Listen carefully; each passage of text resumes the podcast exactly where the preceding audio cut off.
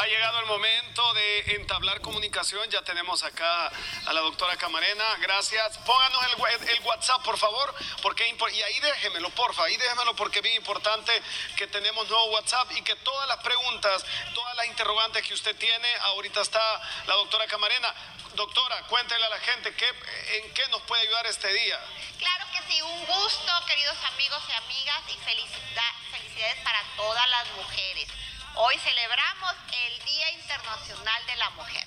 Ustedes tienen en pantalla el WhatsApp de aquí, del canal 21, arriba mi gente, 74477862. Usted puede escribir sobre toda pregunta, inquietud que tenga sobre salud mental la relación con sus hijos, con su esposo, con sus compañeros de trabajo, con sus papás, con usted mismo, lo que usted quiera referente a psicología. Y supongo que Turrón ya llegó a, a leer los WhatsApp. ¿Ya tenemos alguno? Aquí estamos ya listos y preparados. La primera es una pregunta de una mujer, simplemente, ¿qué tenemos que conmemorar o celebrar este día? O sea, ¿cuáles son los pasos pequeños que tengo que dar para poder decir este día es mío? Ok, el valerse como mujer, el valorarse como mujer. Gracias a Dios que somos un sexo maravilloso.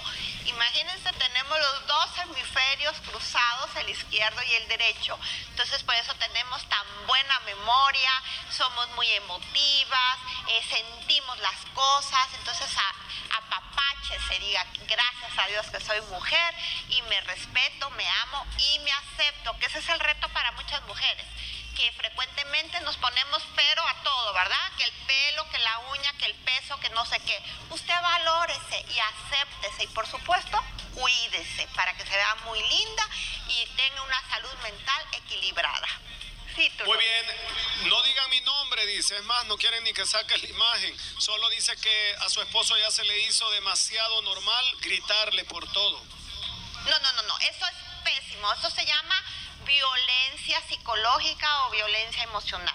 La violencia no solo es el golpe y el ojo morado, también el que te griten, el que te digan malas palabras, el que te humillen, el que así como bromas muy pesadas, eso es violencia. Entonces usted le tiene que decir a su esposo, mira, a mí no me gusta que me trates así. Respetame, por favor, y, tu tonito de voz. Póngale límites, porque si usted lo permite, después de estos gritos viene el empujón y después el golpe. Hay que respetarse. Y también pregúntele qué es lo que le sucede, porque a lo mejor está muy estresado, muy cargado y llega a la casa y a pegar de gritos. También hay que preguntar qué le pasa. Sí, dice, hola, una consulta. ¿Qué hacer cuando un familiar le da crisis nerviosa y qué procede después de la crisis? Ok, la crisis nerviosa puede ser un trastorno de ansiedad que se desemboca en ataques de pánico. Entonces, ¿qué hacer con este familiar cuando usted esté en la crisis nerviosa? Usted tómele las manos, dígale tranquilo, no pasa nada, estamos en un lugar seguro, dele sorbetitos de agua o si no, alguna gaseosa, como también puede comer algún caramelo, esto va a hacer que le baje la ansiedad, la taquicardia, la, hiperventilación. Entonces tómele la mano y véalo a los ojos y trate de que su familiar también lo vea a los ojos. ¿Qué hacer después de que la crisis nerviosa ha pasado?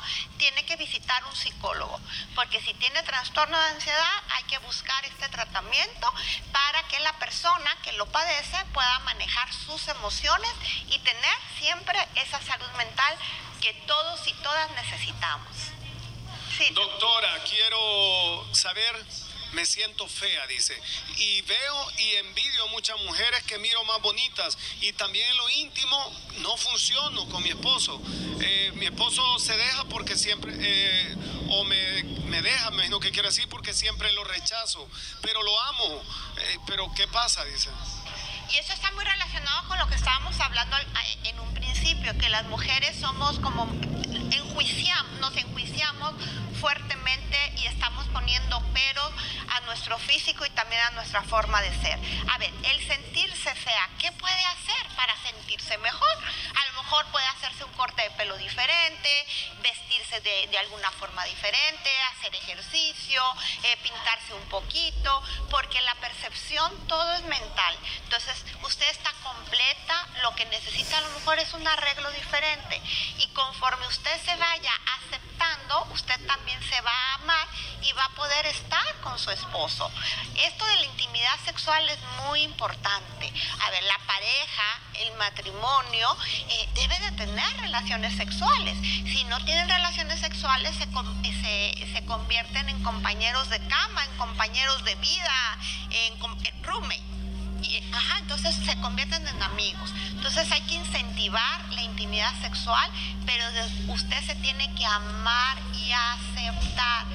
Arréglese. Por ahí hay un dicho, no hay mujer fea, hay mujer mal arreglada. Y si usted tiene un poquito de sobrepeso, haga ejercicio coma de forma equilibrada y va a ver que poquito a poquito se va a ver mejor y se va a sentir mejor.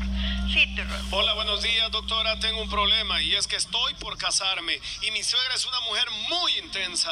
Quiere meterse en todo y no encuentro la forma de frenar ese comportamiento de parte suya. ¿Cómo puedo hacer? Ok, usted no tiene que frenar ese comportamiento de la suegra porque van a tener este problemas serios y apenas usted va a adentrarse en la familia de su pareja. Quien tiene que establecer límites es el hijo o sea, su novio, su, su, prometido.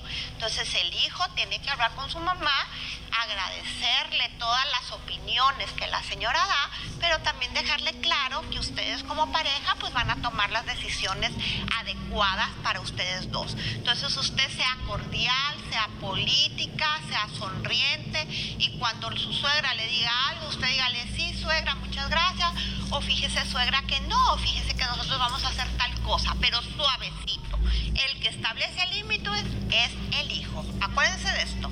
Cada quien establece límites con sus propios padres de una forma respetuosa, agradeciendo la, opinión, el comentario, pero también haciéndoles saber a los papás que ustedes van a tomar sus propias decisiones. Sí, tú, Hola, dice, hace seis meses me separé de mi esposo por cosas de mi familia, dice, y de la de él. Hace dos meses hemos hablado y hemos llegado a la conclusión que nos amamos y que queremos estar juntos. Tenemos tres hijos, pero él me pide tiempo porque está herido, dice, eh, no sé qué hacer, la verdad. Dice que me ama y cada vez que me escribe, a veces es cortante o a veces amoroso. ¿Qué hago? Ajá, es como muy raro todo esto porque ustedes son un matrimonio, ustedes tienen una familia y los que se separan y pide tiempo son los novios, ¿verdad? Las parejas que no tienen eh, ya estructurado un hogar.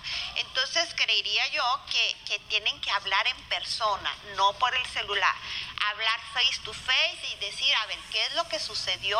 ¿Qué problemática fue la que vivimos? Si se volviera a presentar una problemática de este tipo o de cualquier otro tipo, ¿cómo la vamos a abordar? Porque los matrimonios no se pueden estar separando, y menos si tienen hijos. Entonces, ¿cuáles van a ser las estrategias, las herramientas para resolver esos problemas o esas dificultades que tenemos? Hable con él, pero cara a cara. Cítelo en algún café, que él exprese el cómo se siente y usted escúchelo. Y también usted exprese el cómo se siente para llegar a acuerdos. Son las negociaciones. Ya son seis meses de separación. En seis meses pueden pasar muchas cosas. Puede llegar otra persona o tan sencillo como, híjola, no quiero regresar al matrimonio porque dentro del matrimonio no puedo hacer tan, eh, X cosas, no tengo esa libertad. Entonces es importante que ya resuelvan sus diferencias, pero viéndose para hablar. ¿Ok, Muy bien, doctora, vamos a terminar con esta. Dice, eh, está bien complicada. Dice, buenos días, no digan mi nombre, yo tengo 12 años de estar con mi esposa. Mi primera hija no es de él. Eh, de, ella, perdón, ella ya tiene un niño y vive con nosotros, pero a él eso no le gusta y por eso tenemos problemas. Él ya lleva dos meses que se fue, pero dice que regresa si yo echo a mi hija. Dios santo, esto no negociable. ¿Por qué? Porque el Señor ya sabía que usted tenía una niña, una hija, y usted venía a esta relación de pareja con su hija. Y su hija es una niña, es una menor de edad. Entonces usted no puede de su vida. Aquí sí tiene que preferir a su hija. ¿En qué sentido? Que la tiene que criar, la tiene que educar. Y quienes educan a los hijos son los padres, no los abuelitos. Porque hay, hay papás y mamás que dejan a, sus hijos del primer matrimonio con los abuelitos y ellos se van a rehacer su vida. Esto no es adecuado. Eh, ¿Por qué? Porque los abuelitos van a consentir, los abuelitos van a apapachar y los padres son los que educan. Entonces usted hable claramente con su pareja y dígale, no, yo no puedo dejar a mi hija por, por estar contigo porque mi hija me necesita, tú ya sabías que yo estaba con la niña, lo que sí podemos hacer es establecer reglas de convivencia porque a lo mejor su pareja no quiere que, la niña viva con ustedes porque a lo mejor la niña es muy rebelde, muy desobediente, entonces hay que establecer reglas de convivencia, eso sí. Bueno, Turrón, sé que ya Ah, ya, aquí estoy. Gracias otro, otra vez eh, por otra bonita mañana con usted, aprendiendo, dando buenos consejos, palabras que a veces eh, son grandes en personas que las necesitan.